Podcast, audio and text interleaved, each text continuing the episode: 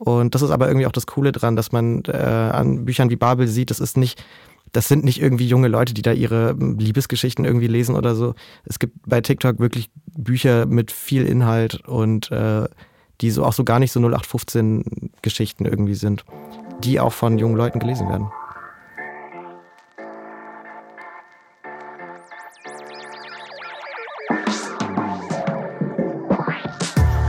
Seite an Seite. Der Literaturpodcast, präsentiert von Hugendubel. Hallo und herzlich willkommen zu einer neuen Folge von Seite an Seite. Ich bin Andrea und meine heutigen Gäste kennt ihr vermutlich alle, wenn ihr hin und wieder auf TikTok unterwegs seid. Es sind die Stars der deutschen BookTok-Szene. Ihre Videos haben oft mehr als eine Million Aufrufe auf unserem Hugendubel TikTok-Kanal. Es sind meine Azubis, Jackie und Kaspar. Hi! Hallo! Hi, cool, dass wir da sein dürfen. Wir wollten heute mal so ein bisschen über BookTok und den Hype reden und mit wem könnte ich das besser als mit euch. Mit und Günther. Mit Günther, ja. Ich muss sagen, ihr seid ja stellvertretend eigentlich für ein ganzes Team da, weil es äh, gibt ja ganz viele Leute aus den Filialen, die mitmachen, in der Zentrale, die da hinter der Kamera stehen und sich das alles äh, überlegen und ausdenken. Und äh, an der Stelle vielleicht auch gleich nochmal ein Shoutout an unsere Filialleiterin, die das echt immer äh, mitmacht, dass in der Filiale immer rumgetanzt wird. Wir wollen heute eben über ein paar BookTok-Titel sprechen, die so in letzter Zeit rausgekommen sind und ob die auch den Hype wert sind. Ähm, aber wir wollten vorher mal so ein bisschen über euch noch sprechen, weil ihr seid ja beide eben noch in der Ausbildung und erzählt doch mal, warum ihr ausgerechnet eine Ausbildung im Buchhandel machen wolltet. Jackie, fang noch mal an. Ähm, ich habe ein Video von Tammy Fischer gesehen und dann hat sie den Beruf vorgestellt und dann habe ich mich damit beschäftigt. Und also ich habe dann auch immer meiner Familie Bücher gegeben und dann habe ich sie aufs Auge gedrückt und dann mussten die es im Endeffekt lesen. Die hatten keine andere Wahl. Und dann dachte ich mir, Buchhändlerin ist ein perfekter Beruf für mich und dann habe ich mich beworben und wurde zum Glück angenommen. Und Kaspar, bei dir? Äh, ich bin ja tatsächlich ein Buchhandels-Nepo-Baby. Meine beiden Eltern sind BuchhändlerInnen und daher kannte ich den Beruf schon immer und äh, fand ihn auch so attraktiv, dass ich dachte, ich mache das selber auch. Und hier bin ich.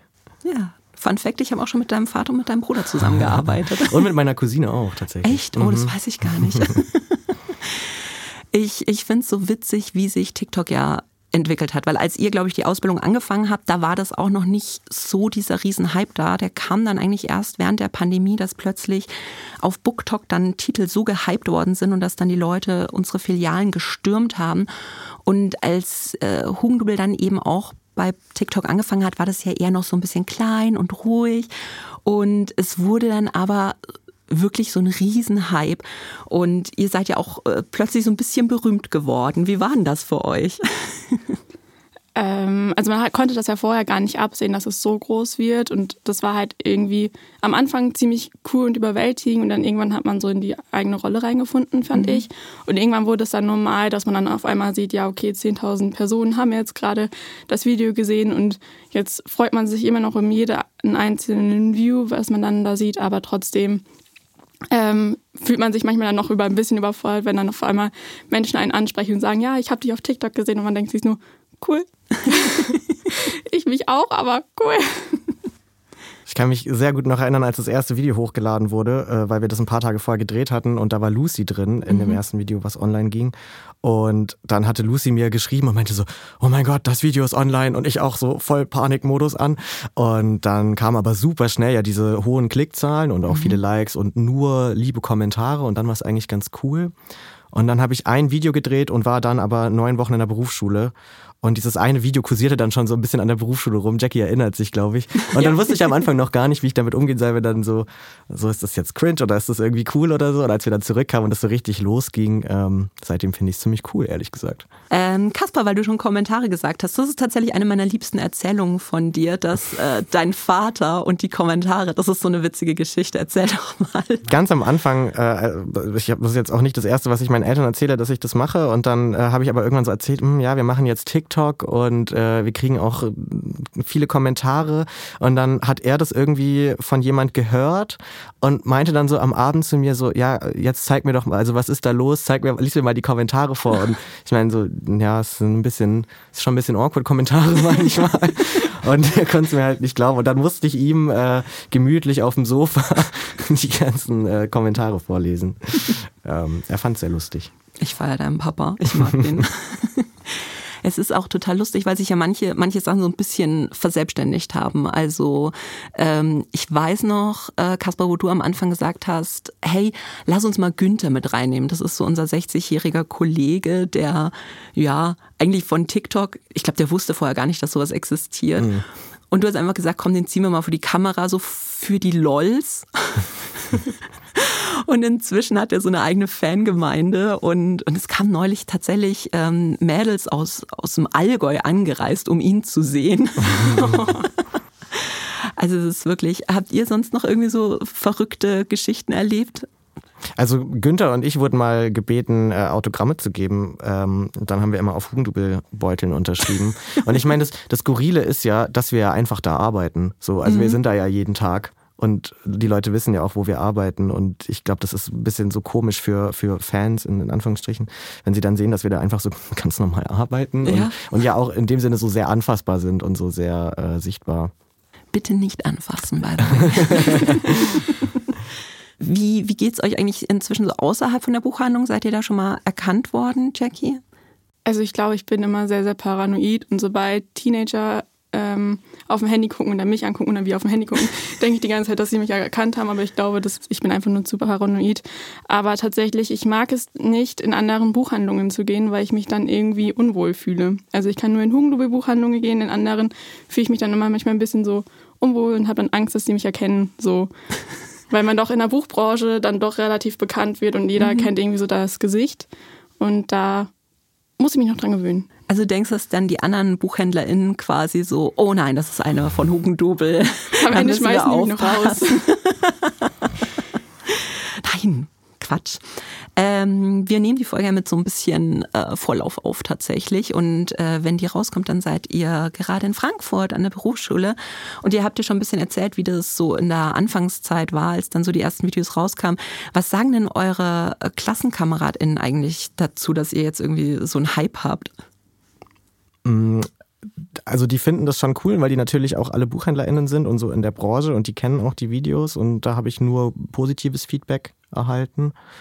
Ähm, bei meinen privaten Freundinnen ist es ganz lustig, die mit der Branche nichts zu tun haben, die auch keinen TikTok haben denen habe ich das auch lange nicht erzählt und dann waren wir irgendwann auf einem Konzert und Leute haben mich da angesprochen und die fanden das so lustig irgendwie, weil die überhaupt nicht wussten, warum und was da jetzt passiert. ähm, aber so generell außer, also innerhalb der Branche, äh, auch von Verlagsmenschen oder so, bekommen wir schon viel Feedback und die mhm. auch ältere Leute, die vielleicht nicht auf TikTok unterwegs sind, die kennen diese Videos und sprechen uns darauf an. Es gab ja sogar mal einen Artikel in der FAZ, ne?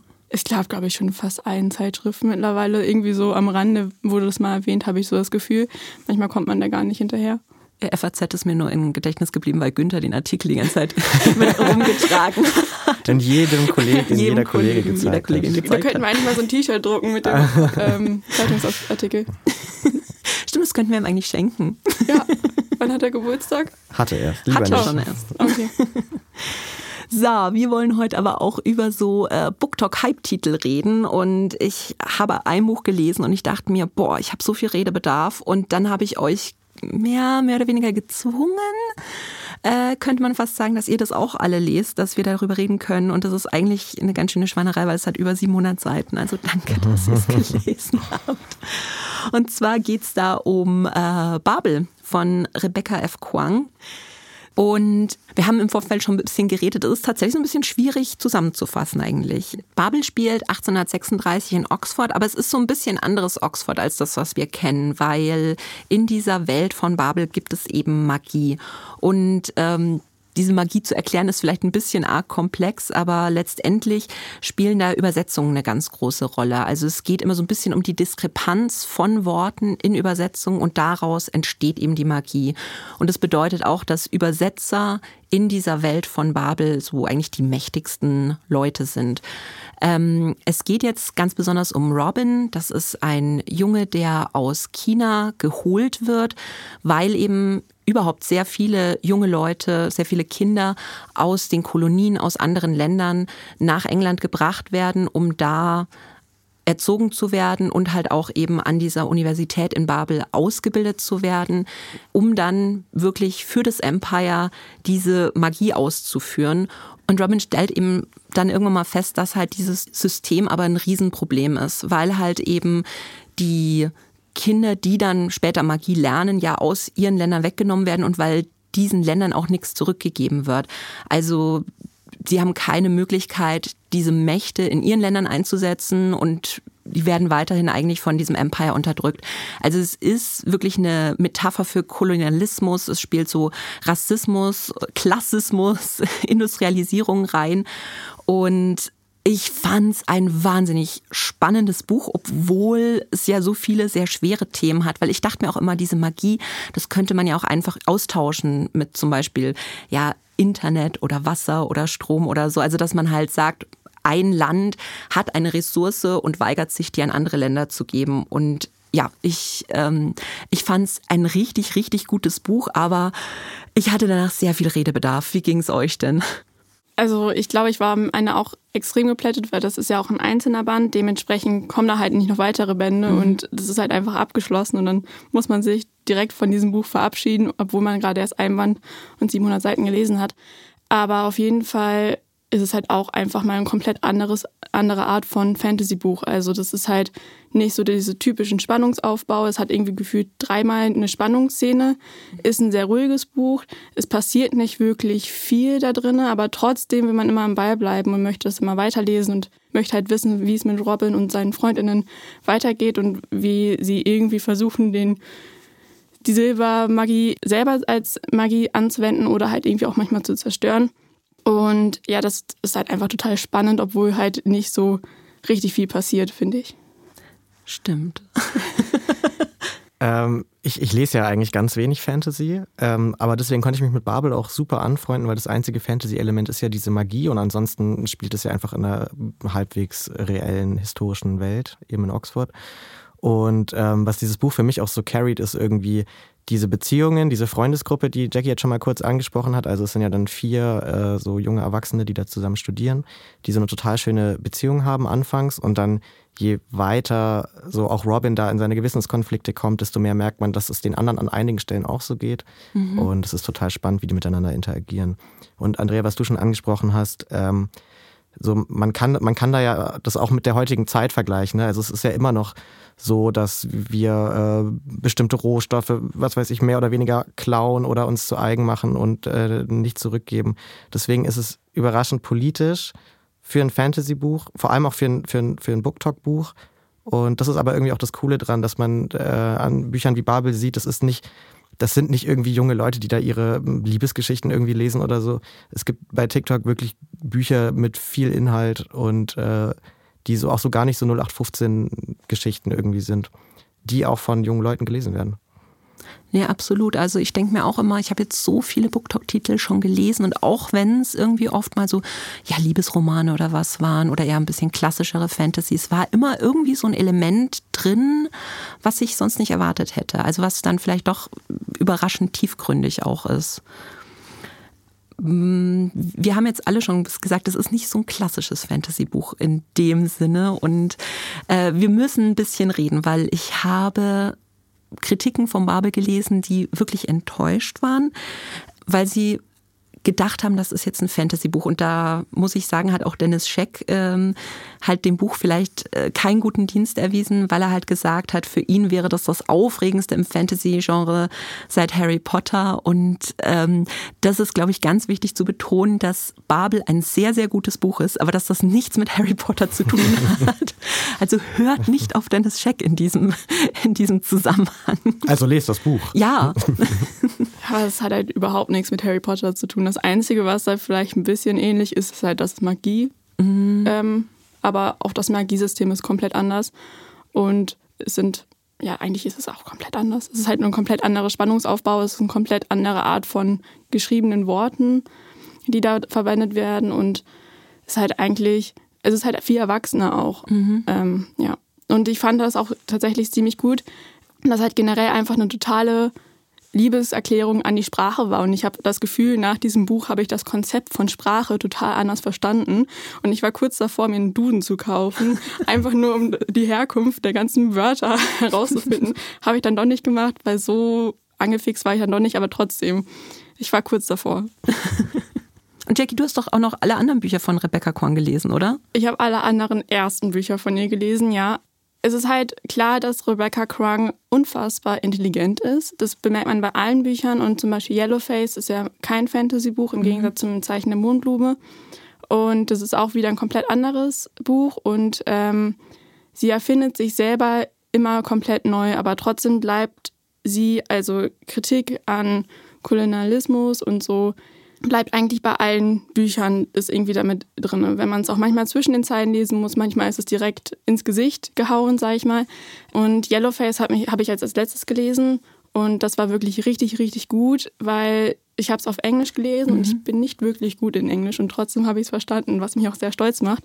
Und ich glaube, da hat sie absichtlich nicht so richtig hochgestochen geschrieben und das ist natürlich dann halt auch richtig cool, weil wir dann alle das verstehen, weil das ist auch kein Fantasy-Buch, das ist ein Roman und dadurch halt einfach vielleicht mehr Menschen zugänglich. Und das fand ich halt auch dadurch da richtig gut dran. Das Coole ist auch, im Oktober ist Rebecca Kwang zu Gast bei Bookstock von Hugendubel. Also wenn ihr da keine Karten bekommen habt, ist es aber auch kein Stress, weil alle Events gibt es dann auch bei äh, YouTube online zu sehen. Das ist gratis, da könnt ihr dann einfach mal reinschauen und euch die Interviews reinziehen. Also auch wenn Babel vielleicht jetzt nicht das aufregendste seit Harry Potter ist im Fantasy-Genre, haben wir aber ein Buch, das also meiner Meinung nach das ist, äh, nämlich das ist das Buch, was Jackie mitgebracht hat. Genau, und das ist Fourth Ring. Ähm, es ist sprachlich nicht ganz so viel, aber ich erzähle erstmal vom Inhalt. Ähm, es geht um Violet und Violets Mutter möchte gerne, dass sie ähm, an die Akademie und als Drachenreiterin ausgebildet wird. Und sie möchte aber eigentlich Schriftgelehrte werden und hat auch ihr ganzes Leben lang sich darauf vorbereitet. Aber ihre Mutter sagt, nein, du gehst auf die Drachenreiterschule. Und da diese Drachenreiterschule ist eigentlich total schlimm, würde mhm. ich mal behaupten. Also eigentlich will jede Person sie töten und alles ist halt auch irgendwie so Konkurrenzkampf, weil es gibt immer zu wenig Drachen und zu viele Reiter. Und dadurch ist es halt immer so eine Sache, ob halt man überhaupt einen Drachen bekommt. Und die Drachen sind halt da sehr wählerisch sozusagen, weil die wählen halt die Menschen aus. Und es ist halt einfach total spannend. Man möchte eigentlich die ganze Zeit weiterlesen. Ich habe, das hat auch wieder 700 oder 800 Seiten. Mhm. Und ich habe tatsächlich einmal Lucy versetzt, weil ich nicht aufhören konnte, das Buch zu lesen. Dann kam ich eine Stunde zu spät, obwohl wir uns treffen wollten. Sie hat es mir zum Glück verziehen, weil sie auch Buchliebhaberin ist. Aber trotzdem, ich habe halt, ja, nicht mein kleines Moment. Aber naja, das spricht auf jeden Fall für das Buch und es ist auf jeden Fall ein richtig spannendes Buch und es hat halt auch immer, immer wieder spannende Momente und es zieht sich halt nicht. Von Anfang ist halt so ein Konflikt und da wird alles am Ende gelöst, weil es gibt immer wieder Etappen, wo es halt wieder die Spannung aufnimmt und dann halt wieder ein Problem gelöst wird und das bleibt immer im Pfad. Mhm. Also für mich war es ja auch, ich habe ich habe es gelesen und ich habe mich dann auch gefilmt äh, beim Schluss, weil irgendwie so viele gesagt haben, man muss sich am Schluss filmen und ich habe es einmal tatsächlich gemacht. Und es war wirklich, also der Schluss ist so der Hammer und das ist ja auch der erste Teil von einer, von einer Reihe. Also ich bin jetzt schon sehr gespannt, weil der zweite Teil dann im Dezember kommt. November. November schon. Ich glaube schon. Oder nicht? Ich hoffe, ich sage jetzt nichts Falsches. Je früher, desto besser, sage ich. ja, auf jeden Fall. Und das Coole ist, sie sind ja auch sehr nah an dem englischen Release und das Englische war lange Zeit nicht lieferbar mhm. und dann mhm. kam das Deutsch und ja. Ja, dann kam das Deutsche und dann kam das Farbschnittdrama. Ich glaube, das müssen wir kurz ansprechen, okay. weil wenn man sich da vielleicht äh, online die Bewertung von dem Buch anschaut, dann stolpert man über sehr, sehr viele Ein-Sterne-Bewertungen, die diesem Buch absolut nicht gerecht werden, sondern das äh, waren leider sehr, sehr viele enttäuschte Leute, die diesen Farbschnitt der ersten Auflage nicht bekommen haben. Erzähl doch mal, was da passiert ist. Genau, also Verlage machen das öfters, dass in der ersten Auflage, also das, der erste Part, der von einem Buch gedruckt wird, ist dann manchmal mit Farbschnitt. Das hat unterschiedliche ähm, Gründe. Und bei Fourth Wing war das jetzt so, dass der Farbschnitt sehr, sehr schön war und es ist halt blau und es sind Drachen drauf und da sind halt auch noch Flammen rekonstruiert und ein paar Blitze und Wolken und es ist halt total cool und es passt halt auch, wenn man das Buch gelesen hat, mhm. versteht man diesen Farbschnitt auch erst richtig. Stimmt. Und das Cover ist tatsächlich das englische Cover, aber unter dem Schutzumschlag ist halt einfach ein Drachenauge und ja, Drachen, wenn man sie liebt, möchte man alles von Drachen haben. Ähm, und dann ist halt die amerikanische Community darauf aufmerksam geworden, hat das dann halt nach Amerika importieren lassen und das hat halt einfach der Verlag mit der allerersten Auflage nicht kommen sehen. Mhm. Und dadurch war halt einfach die erste Auflage deutlich zu wenig, viel zu schnell weg. Ich glaube, es war innerhalb von drei Tagen. Zwei Tage, glaube ich. Tagen. Also in München haben wir äh, ja am zweiten Tag noch überall an, angerufen und es war nichts mehr zu bekommen. Also es war wild. Okay, also nach zwei Tagen war es halt einfach total schnell weg. Und ich habe jetzt immer noch welche, die halt kommen und fragen, habt ihr noch welche mit Farbschnitt? Mhm. Nein, haben wir leider nicht. Und das ist halt immer so traurig, weil es dann halt so schade ist, weil man, der Farbschnitt halt wirklich sehr, sehr schön ist und ich das auch verstehen kann, dass man dann enttäuscht ist. Aber ich verstehe dann ehrlich gesagt nicht, dass man halt an dem Buch wenigstens nicht noch eine Chance gibt. Mhm. Ich hatte es auch schon öfter jetzt, dass äh, Leute das Buch liegen lassen wollten, weil es keinen Farbschnitt hat. Und dann habe ich ihnen jetzt immer das Reel gezeigt, wo ich die letzten 50 Seiten lese und dann haben sie es immer mitgenommen. Du hast doch auch mal in der Fiale dieses geschrieben, ich habe keinen Farbschnitt, aber lieb mich doch. Ja, Kaspar und ich, wir haben dann immer rein. Was war das? Ähm äh, wir haben kleine Zettelchen gemacht und mhm. reingesteckt und auf einem stand, äh, ja, ich weiß, ich hätte auch lieber einen Farbschnitt. und, auch, und dann hast du den zweiten geschrieben mit. Äh, auch äh, ohne Farbschnitt bin ich ein wirklich gutes Buch. und so, so ein Herzchen. am, am zweiten Verkaufstag haben wir das gemacht. Das war schon, deswegen weiß ich das noch. Zweiter Verkaufstag, oh. äh, nach einer halben Stunde Ladenöffnungszeit waren alle weg. Und alle haben schon geweint und so und es, es war wirklich ein Drama. Ähm, aber und ich finde, das, das muss man auch mal sagen, weil du hast ja schon beschrieben, wie schön das Buch eigentlich auch ist. Also es hat diese bunten Endpapers, es hat diesen tollen Buchumschlag beziehungsweise der Buchdeckel und so. Und es ist für 24 Euro, finde ich, äh, mit, mit 750 Seiten eh ein Schnapper eigentlich eigentlich. Weil wenn ich mir denke, jetzt kommt dann bald der neue Walter Mörs raus und der kostet dann fast das Doppelte. Hm. Also ich, ich finde, es ist ein, ein Wahnsinnsbuch und ähm, wo ich es gelesen habe, dachte ich mir wirklich, das ist jetzt wie so ein bisschen die Geburtsstunde damals, wo so dieser Harry Potter-Hype oder dieser Twilight-Hype losging und wir werden wahrscheinlich die nächsten Jahre ganz, ganz viel mit Drachen zu tun haben. Aber da sieht man ja auch den Unterschied zwischen vor TikTok und nach TikTok, dass Harry Potter der Hype ja irgendwie erst ab dem dritten, vierten Teil kam. Stimmt. Und Fourth Wing ist ja ihr Debütroman, soweit ich das mitbekommen habe. Und ich meine, das muss man sich vorstellen, das ist ein Debütroman, der veröffentlicht wird und am zweiten Tag ausverkauft ist. Und also, das ist ja ohne TikTok wäre das ja gar nicht möglich. So ich glaube, sie hat vorher schon was geschrieben, aber ich glaube kein Fantasy. Okay. Und das flog auch total unterm Radar. Also das ist auch, glaube ich, wenn ich es richtig im Kopf habe, Jackie, du weißt es eher oder gar nicht übersetzt worden bisher. Also das kommt noch, ich glaube Mitte, Ende des Jahres. Okay, wir sind in der Mitte. Ende des Jahres. ähm, und ich glaube, also es ist halt, glaube ich, so Jugendromance. Mhm. Eher so in die Stella Richtung und nicht so wirklich ähm, Fantasy ohne Drachen und genau. Ja, aber dass das wirklich äh, so ein Hype kam, wie du sagst, äh, Kaspar, das ist ja, das, das kam wirklich durch, durch BookTok, schwappte das so rüber von Amerika und dann schwappte das zurück mit unseren schönen Farbschnitten. Aber nee, also ich fand es wirklich ein großartiges Buch und ähm, ich kann nur jedem raten, das zu kaufen, auch ohne Farbschnitt. Ja, ich auch. Also das ist echt ein Page-Turner wollen wir noch ein bisschen in das Buch reingehen und alle, die, die einen Spoiler-Alert brauchen, die okay. halten sich jetzt kurz die Ohren zu. Weil es gab eine Szene, über die wir nämlich schon im Pausenraum ein bisschen gequatscht haben. Deine Lieblingsszene, oder? Nee, Lieblingsszene ist es nicht. Aber auf jeden Fall, irgendwie die witzigste Szene in diesem kompletten Buch ist nämlich irgendwann kommt eine Drachensex-Szene. Und diese Drachensex-Szene, ich wusste nicht, ob ich es witzig finde oder absolut cringe. Ich, ich fand mega, weil man muss sagen, ähm, dass diese Drachenreiter, wenn die mit ihren Drachen verbunden sind, dann hören sie halt eigentlich die Gedanken. Und man kann sich bis zu einem gewissen Grad abschirmen, beziehungsweise die Drachen können das auch blocken. Aber was passiert, wenn es nicht so ist? Und eben ähm, Violets Drache ist quasi verpaart mit dem Drachen eigentlich so von ihrem Erzfeind.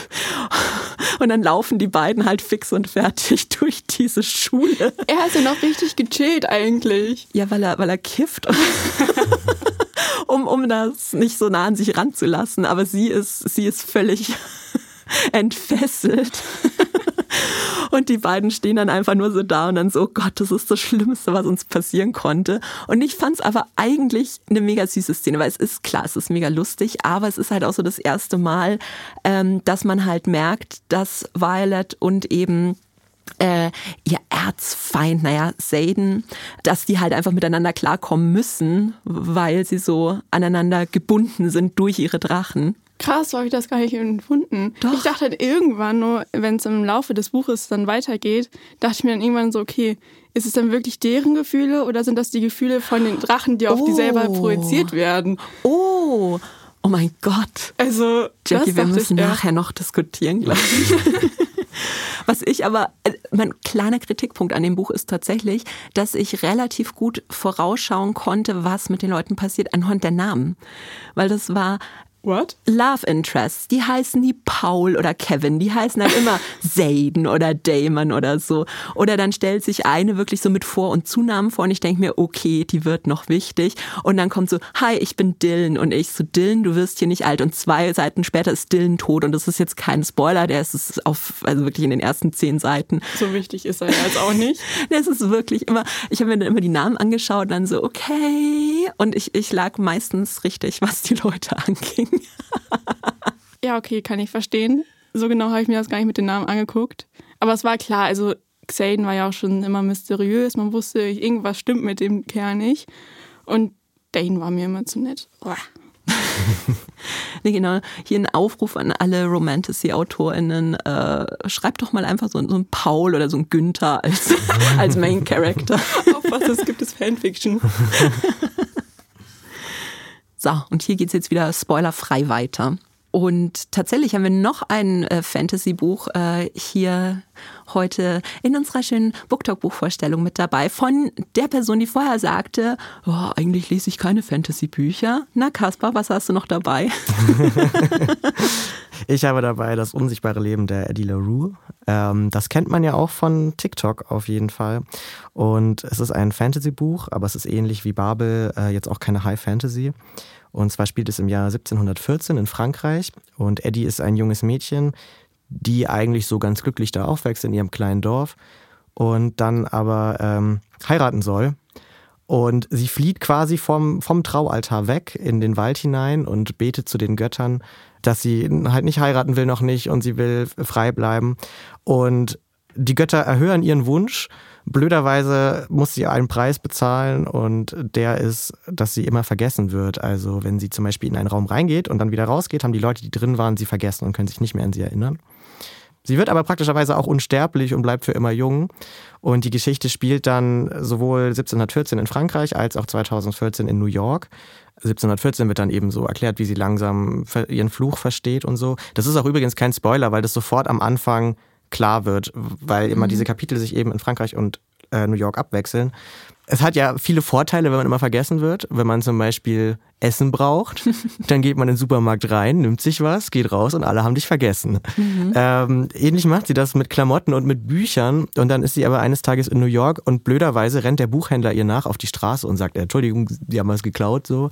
Und äh, dann ist sie natürlich völ- völlig von der Rolle, weil sie kann sich ja an keine Zeit erinnern, wo, wo sich irgendjemand an ihr Gesicht erinnern konnte. Genau, und es, es geht eben viel um den Fluch so und um die Konsequenzen. Was ich daran sehr gerne mochte, ähm, es ist ja auch so ein Fantasy-Phänomen, dass man sich so in die Welten reindenkt. Und ich habe mir auch die ganze Zeit überlegt, oh, was würde ich machen, wenn ich so einen Fluch hätte? Weil einerseits ist es natürlich mega cool, andererseits ist es auch sehr einsam. Ähm, aber trotzdem habe ich mir dann viele so Szenarien im Kopf vorgestellt, wie ich damit umgehen würde. Ich und auch. Schon, ne? So, Ja. was würde ich dann machen? So, wenn ich einen Tag diesen Fluch hätte, so, was, was würde ich dann machen? Was würdest du machen? Ja, genau, nein, weil du sagst einen Tag. Das war auch mein Ding, dass man sagt, okay, vielleicht mal einen Tag oder eine Woche. Weil ich glaube, wenn man, wenn man so über Unsterblichkeit sonst liest in, in Fantasy-Büchern, dann ist es ja immer so ein bisschen mit dieser Idee, dass man in der Zeit, die man lebt, ja wahnsinnig viel Macht und, und Reichtum und so anhäufen kann. Weil wenn du jetzt irgendwas kaufst, sage ich mal, und dann würdest du es in 300 Jahren eben verkaufen, dann hätte das halt mal einen ganz anderen Wert. Aber das Problem ist ja wirklich, dass Eddie eigentlich nichts behalten kann in dem Sinne. Also immer wenn sie irgendwas hat, dann verschwindet das und sie kann sich ja auch kein, weiß ich nicht, Bankkonto oder was einrichten, weil sie ja ähm, Ja, also es ist ja schon die Tatsache, wenn du sagst, du müsstest dir jetzt eine Identität faken, dann müsstest du ja die ganze Zeit bei den Leuten sein und die nicht auf Toilette lassen oder so, dass sie diesen Auftrag ausführen. Das habe ich mich auch gefragt. Sie geht an mehreren Stellen im Buch mit Freundinnen in eine Bar was trinken oder so. Mhm. Die kann ja nicht aufs Klo gehen dann. Niemand kann da auf Toilette gehen, weil ja. sonst funktioniert das nicht. ja, aber sie kann, also es, es, kommt ja auch mit total vielen Problemen einher. Ich meine, wenn sie, wenn sie abends ein Dach über dem Kopf will, dann muss sie ja im Prinzip einen One-Night-Stand haben, bei dem sie schlafen kann, weil mhm. sie kann ja mhm. keine Wohnung mieten und so. Es gibt schon ein paar Probleme. Trotzdem ist zu dem Buch zu sagen, dass V.E. Schwab, die Autorin, habe ich vorher, glaube ich, gar nicht gesagt, ähm, einfach einen wahnsinnig tollen Sprachstil hat und Schreibstil. Mhm. Es ist sehr poetisch, ähm, es ist wahnsinnig schön zu lesen, aber trotzdem jetzt nicht so elitär oder hochliterarisch, dass man das jetzt nicht verstehen würde. Ähm, mhm. Im Gegenteil, es ist ein Buch, was jeder lesen kann. Ich glaube auch vom, von der Thematik her, weil eben dieses Was wäre wenn Szenario so spannend ist. Es ist Fantasy durch diesen Fluch, aber es spielt ja in unserer Welt und dadurch auch eben wieder nicht. Und es gibt wahnsinnig viele schöne Ausgaben für, für bibliophile Menschen. Ähm, und das Schöne ist auch, dass das so mit dem Buch interagiert, weil also so ein bisschen wie bei Forthwing, dass der Buchschnitt was mit dem Inhalt zu tun hat, so ist es mhm. bei Eddie LaRue eben auch. Also passt auch zu diesem poetischen Schreibstil irgendwie. Ja, weil du gesagt hast, äh, verschiedene Ausgaben. Ich glaube, unsere Kollegin Lucy hat sechs oder sieben verschiedene Ausgaben ja. und will noch die französische, obwohl sie, glaube ich, kein Französisch spricht, aber weil die auch so schön ist. Ja, ja, ja, stimmt. Ich habe mir auch so eine großkotzige englische mit Farbschnitt äh, besorgt. Und es ist leider im deutschen äh, Raum so ein bisschen untergegangen und ich glaube, mhm. es lag stark am Cover, weil das deutsche Cover ja. mit dem englischen gar nichts zu tun hatte. Jetzt kommt aber ein neues Taschenbuch und das ist äh, dem englischen Cover sehr nah mit diesen Sternbildern, mhm. die da sehr markant sind.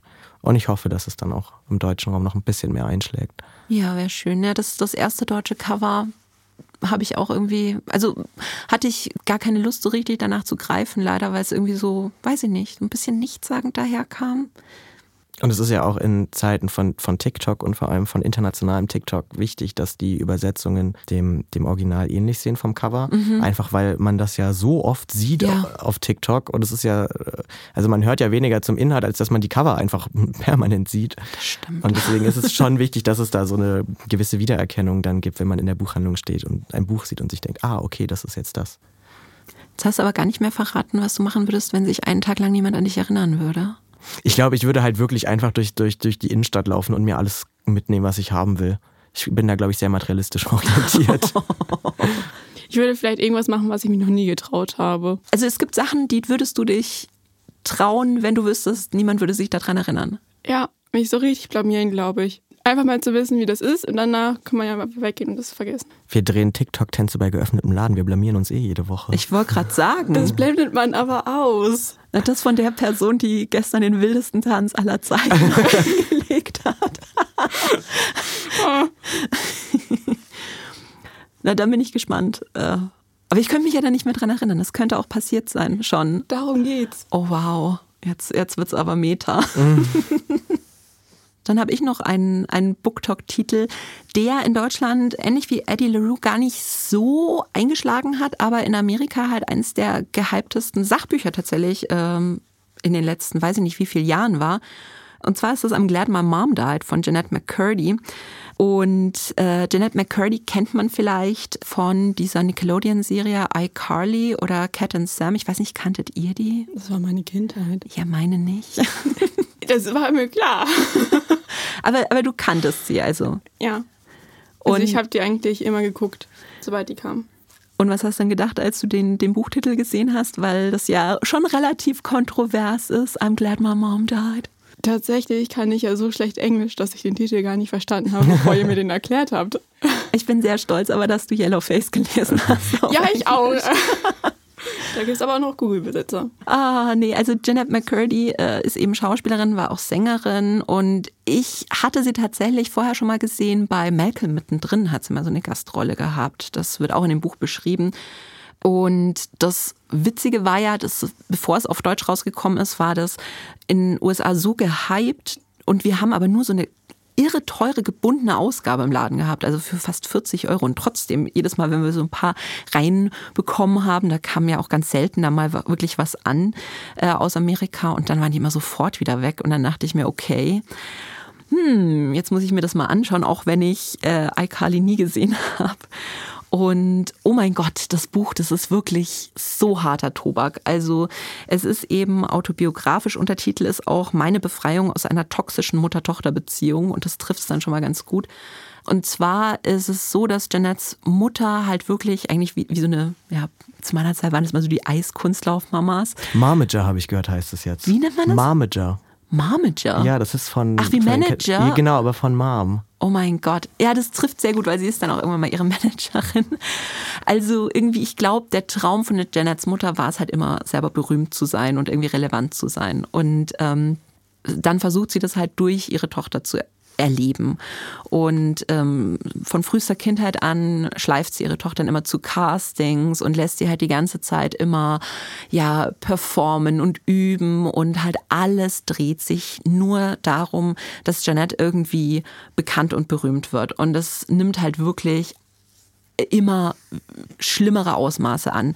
Also am Anfang denkt man sich halt schon noch so, naja, okay, das ist halt so ein bisschen eine überambitionierte Mama, aber eigentlich hat die ihre Tochter schon lieb oder will vielleicht auch nur das Beste für sie, aber dann geht es halt los, dass sie dann irgendwann mal doch ein bisschen ja, erwachsener wird, also ins Teenageralter kommt und sich halt Proportionen entwickeln und dass die Mutter sagt, nee, das kann ich nicht zulassen, weil meine Tochter hat so ein süßes Gesicht, die wird halt eher für so jüngere Rollen gecastet und deswegen müssen wir jetzt am Elstensplan was tun, um diese Pubertät quasi ähm, noch ein bisschen herauszuzögern. Und wie sie dann halt ihre Tochter wirklich immer mehr äh, in Diäten zwängt und auch äh, insgesamt körperlich halt immer übergriffiger wird, also dann zum Teil auch Untersuchungen an ihrer Tochter vornimmt und sowas, wo ich jetzt tatsächlich mich hier ähm, ein bisschen einbremsen muss, nicht zu erzählen, was das alles, was da alles passiert, weil es möchte jetzt nicht hier durch die Bank weg triggern, aber es wird wirklich ein total heftiges Buch, eine total heftige Beziehung mit dieser Mutter. Und ähm, es geht halt dann auch darum, wie Jeanette mit der Zeit, als sie dann halt älter wird, versucht, sich von der Mutter so ein bisschen abzukapseln und abzunabeln. Ja, dabei aber auch wirklich in, in die nächste Scheiße, sage ich jetzt mal, reinreitet, weil sie ähm, ja eben in dieser Serie ist und in dieser Serie halt auch ein sehr toxisches Umfeld herrscht. Also dass dann auch der Produzent letztendlich so eine MeToo-Vorwürfe äh, gegen sich im Raum stehen hat und dass halt allen Schauspielerinnen Schweigegeld angeboten wird, auch ihr 300.000 Dollar und sie sagt, nee, nehme ich nicht an, weil ich möchte das verarbeiten und dann schreibt sie eben dieses Buch. Ähm, aber ich möchte einfach mal das ich, ich, lese jetzt tatsächlich mal, mache ich selten, aber ich lese jetzt tatsächlich mal was vor ähm, aus dem Buch, dass man mal mitkriegt, was da eigentlich los ist äh, in Jeanettes Leben. Und das ist jetzt, ähm, ich habe sehr stark gekürzt, weil das wirklich schlimm ist. Ich glaube, wir piepen auch ein paar Worte, aber einfach mal, dass ich so eure Reaktion habe. Und zwar ist es ähm, Folgendes passiert. Äh, Janet ist zu dem Zeitpunkt schon eine junge Erwachsene und hat einen Urlaub gemacht mit ihrem Freund, von dem sie ihre Mutter aber nichts erzählt hat. Und ihre Mutter findet es dann raus, weil Fotos so online rumgehen von diesem Urlaub. Und dann schreibt ihr ihre Mutter eine Nachricht. Und die geht so. Liebe Nett, ich bin so enttäuscht von dir. Du warst mein perfekter kleiner Engel, aber jetzt bist du nichts weiter als eine kleine Sch ein total benutztes Du bist verlogen, hinterhältig, bösartig. Du siehst auch dicker aus. Ist ja klar, dass du dein schlechtes Gewissen in dich reinfrisst. Was ist aus meinem braven Mädchen geworden? Wo ist sie hin? Und wer ist dieses Monster, das sie ersetzt hast? Du bist jetzt ein hässliches Monster. Ich habe deinen Brüdern von dir erzählt und sie sagen, dass sie dich genauso verstoßen wie ich. Wir wollen nichts mehr mit dir zu tun haben. Alles Liebe, Mom. Oder besser Dab, weil ich ja nicht mehr deine Mutter bin. PS, schick Geld für einen neuen Kühlschrank. Unserer ist kaputt. Wow. Und das ist wirklich der Hammer, oder? Wie alt war die da? Also ähm, ich glaube so 20. Wow. Ja. Fällt mir nicht so viel ein, was man dazu sagen soll, oder? Also das mit dem Kühlschrank war übrigens ernst gemeint. Als ob. Nein, wirklich. Da kommt sie später auch nochmal drauf zurück. Also ich habe das gelesen und ich habe mir wirklich so an den Kopf gefasst und ich muss ganz ehrlich sagen, also als ich jünger war, ging es mir ganz oft so, dass ich mir halt dann so Filmstars, so junge Filmstars in meinem Alter angeschaut habe und mir dachte, boah, die haben so ein cooles Leben und so. Und dann liest man aber mal, was so hinter den Kulissen passiert und man denkt sich halt so, huh, hatte ich Glück, dass ich nicht vor der Kamera stand, sondern einfach ja, in die Schule gegangen bin und es da blöd fand. weil ja. Vor allem auch schön und gut mit, mit Filmstars damals, aber heute, also wenn man überlegt, wie viele minderjährige InfluencerInnen mhm. es gibt und äh, das, also wie gesagt, Schauspielerin sein ist ja das eine, aber wenn das, wofür du bekannt ist, dein Leben ist, mhm. weil das so exposed wird auf Social Media und äh, da gibt es ja bestimmt ähnliche Geschichten. Oh, da habe ich neulich mal eine Doku gesehen. Ich auch, Girl Gang. Ja. Wie ist es eben auch, wenn du es nicht gesehen hast, Jackie? Girl ging bei Netflix. Das ist eine junge Influencerin, wo halt auch die Eltern äh, quasi die Manager sind und wo man sich auch denkt, boah, also wo man den ganzen Tag eigentlich nur am Handy hängt und mit Leuten interagiert und sonst niemanden mehr in seinem Leben hat, außer den Eltern, die einen quasi von einem Event zum anderen fahren. Nee, ist kein Leben. Und, und dann gibt es aber so viele, die, die das ja, Fangirlen oder Fanboyen und halt sagen, ja, das ist genau das Leben und das wünsche ich mir auch für mich. Boah, so gruselig. Und das ist ja in, in letzter Zeit im Internet gefühlt, also angefangen von MeToo oder auch diese ganzen ehemaligen Kinderstars, die sich mhm. jetzt mittlerweile zu Wort melden, ist ja auch vielleicht ein positiver Effekt von Social Media, dass es überhaupt so möglich ist und dass es möglich ist, ohne Management sich einfach einen Account zu machen und seine mhm. Geschichte zu erzählen, in welcher Form auch immer ähm, ist ja, wie gesagt, in den letzten Jahren öfter passiert und es gibt ja mehrere solche Stories. Ja, und ich finde es halt bei diesem Buch eben äh, von Jeanette McCurdy auch super, dass sie ja dann letztendlich sagt, sie schmeißt ja ihre Karriere mehr oder weniger weg, als sie halt ähm, diese, diese Schweigegeld ablehnt, ähm, wird dann selber Produzentin, also arbeitet so ein bisschen hinter der Kamera, aber eher in kleinen Projekten. Und mit dem Buch holt sie sich aber eigentlich so ihr Leben zurück. Und ich finde das halt einfach der Wahnsinn, dass man sagt, okay, man, man lehnt dieses Schweigegeld ab, was 300.000 Dollar, also würde ich sofort nehmen. Kasper auch, wenn ihn einen Tag lang jeder vergessen würde. Sofort. Und dass man sagt, äh, ich denke, sie hat mit diesem Buch deutlich mehr als 300.000 Dollar inzwischen gemacht und hatte halt aber quasi, ja, ihr, ihr eigenes Leben dann auch selbstbestimmt in die Hand genommen. Aber es ist ja trotzdem auch äh, krass, so persönlich ein Buch über Missbrauch zu schreiben. Es ist ja, ja auch für einen selber wahrscheinlich unangenehm, solche Dinge in die Öffentlichkeit zu tragen. Also ich glaube, das war wirklich ein Befreiungsschlag für sie. Und was ich auch dazu sagen muss, das darf ich auf gar keinen Fall vergessen, das ist, dass dieses Buch so, so böse und so schmerzhaft es ist, ähm, schafft es die Autorin immer so ein bisschen Humor beizubehalten. Also wie mit diesem Kühlschrank, gut, das steht halt wirklich in so einer Nachricht drin. Aber, aber sie schafft es wirklich immer, also ich, ich kann nur mal so eine Szene vom Anfang erzählen, weil es geht damit los, dass ihre Mutter gerade im Sterben liegt. Also dann wird halt so in Rückblenden erzählt, was passiert ist. Und ihre Brüder und sie versammeln sich halt eben am Bett der Mutter, die im Koma ist. Und, und jeder sagt halt, ja, ich liebe dich. Und sie sagt dann, ich wiege unter 50 Kilo und sie denkt, dass ihre Mutter davon aufwachen muss, weil sie jetzt so stolz auf sie ist und so. Und wie sie sich dann aber so zurücklehnt, so ganz genüsslich und sagt, hey, ich habe jetzt die Formel, wie wir Mama wieder zum Leben erwecken quasi, weil ich habe mich jetzt so runtergehungert. Und es ist auf der einen Seite dieses absolut abgefuckte Leben und auf der anderen Seite aber dieser bitterböse Galgenhumor.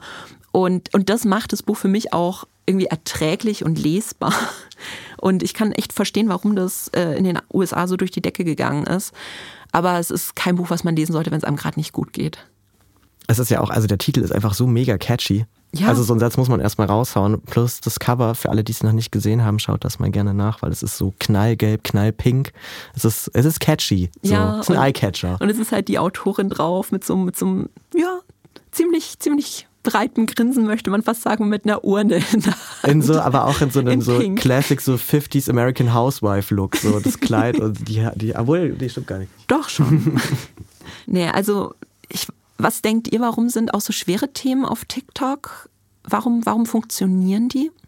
Ähm, es ist ja auch immer so, dass TikTok ja auch Sachen pusht, so wie BookTok pusht TikTok. Und es gibt auch andere Themen, die TikTok pushen. Und dann ist es ja auch so, Depressionen ähm, pusht TikTok ja ebenfalls. Und dann ist das vielleicht auch so, Menschen suchen sich ja oft das, was sie selber beschäftigt, um es zu lesen, was manchmal gut, manchmal schlecht ist. Und vielleicht suchen dann viele so welche Bücher, die auch hart sind, damit sie sich irgendwie vielleicht auch wiederfinden oder halt irgendwie so die Kindheit einerseits, also ich glaube, viele haben auch ähm, das Buch gelesen, um halt die Kindheit Revue passieren zu lassen, weil halt Alkali, Sam und Cat sind halt einfach Kindheit für viele Personen. Und ich weiß nicht, ob wirklich alle zu 100 Prozent dann auch davon ausgehen, dass es dann halt so ein schwerer Titel ist mit so krassen Themen. Andererseits ist es dann halt natürlich auch, es polarisiert total. Mhm. Und ähm, harte Themen faszinieren ja auch Menschen total. Also Literatur funktioniert ja auch nur durch harte Themen. Mhm. Ja, das ist das, was mir bei, bei BookTok eben ganz oft auffällt, dass es halt wirklich oft harte Themen sind, wie zum Beispiel Girl in Pieces und so, wo es ja dann auch um Depressionen, Selbstverletzensverhalten und so geht. Oder Bücher mit häuslicher Gewalt, ähm, ja, wie Babel zum Beispiel, wo wir, uh, der Endgegner ist Kolonialismus, wer erwartet das bei einem Fantasy-Buch? Und ich habe aber so ein bisschen die Hoffnung, dass halt ganz viele, auch junge Leute, die bisher vielleicht nicht so richtig wussten, was ist bei mir los oder die sich vielleicht auch allein gefühlt haben durch diese ganzen Buchempfehlungen. Einfach nicht nur einen Safe Space finden, sondern halt vielleicht auch einfach, ja, die Worte, um über ihre eigenen Erfahrungen zu reden. Ja, das muss ja auch nicht direkt so krasse Themen ja. sein, die halt einen, würde ich mal sagen, runterziehen. Es kann ja auch einfach sowas sehr Alltägliches sein wie Homosexualität oder sowas. Mhm. Es kann ja auch einfach dann ein Ausdruck sein, wie man selber empfindet und ähm, dann halt das alles auch in Worte fasst. Mhm.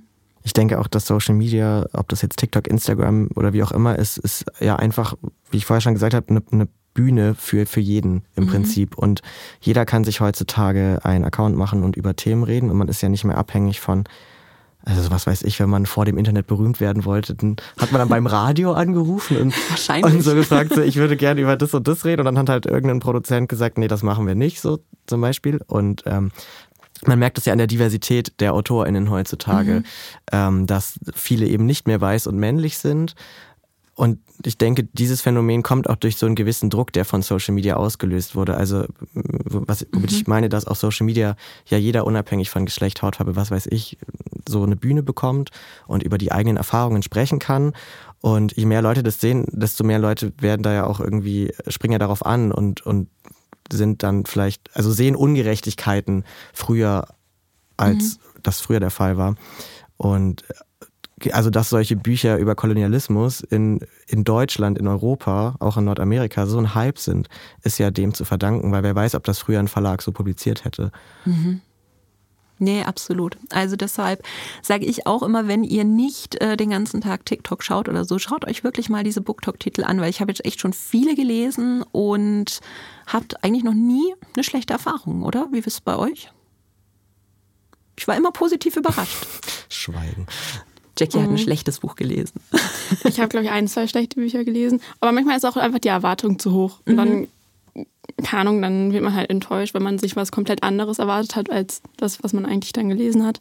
Und was, was heißt schlechte Bücher? Also ich glaube nicht an schlechte Bücher, weil vielleicht bin ich einfach nicht das richtige Zielpublikum für manche Bücher. Und ich schaue mir auch TikTok-Bücher natürlich in der Vorschau an oder lese den Klappentext und denke mir, okay, das ist jetzt halt nicht mein Buch. Mhm. Da muss ich es ja auch nicht lesen und dann zerreißen, so, weil dafür bin ich dann halt vielleicht in dem Fall nicht die Zielgruppe gewesen.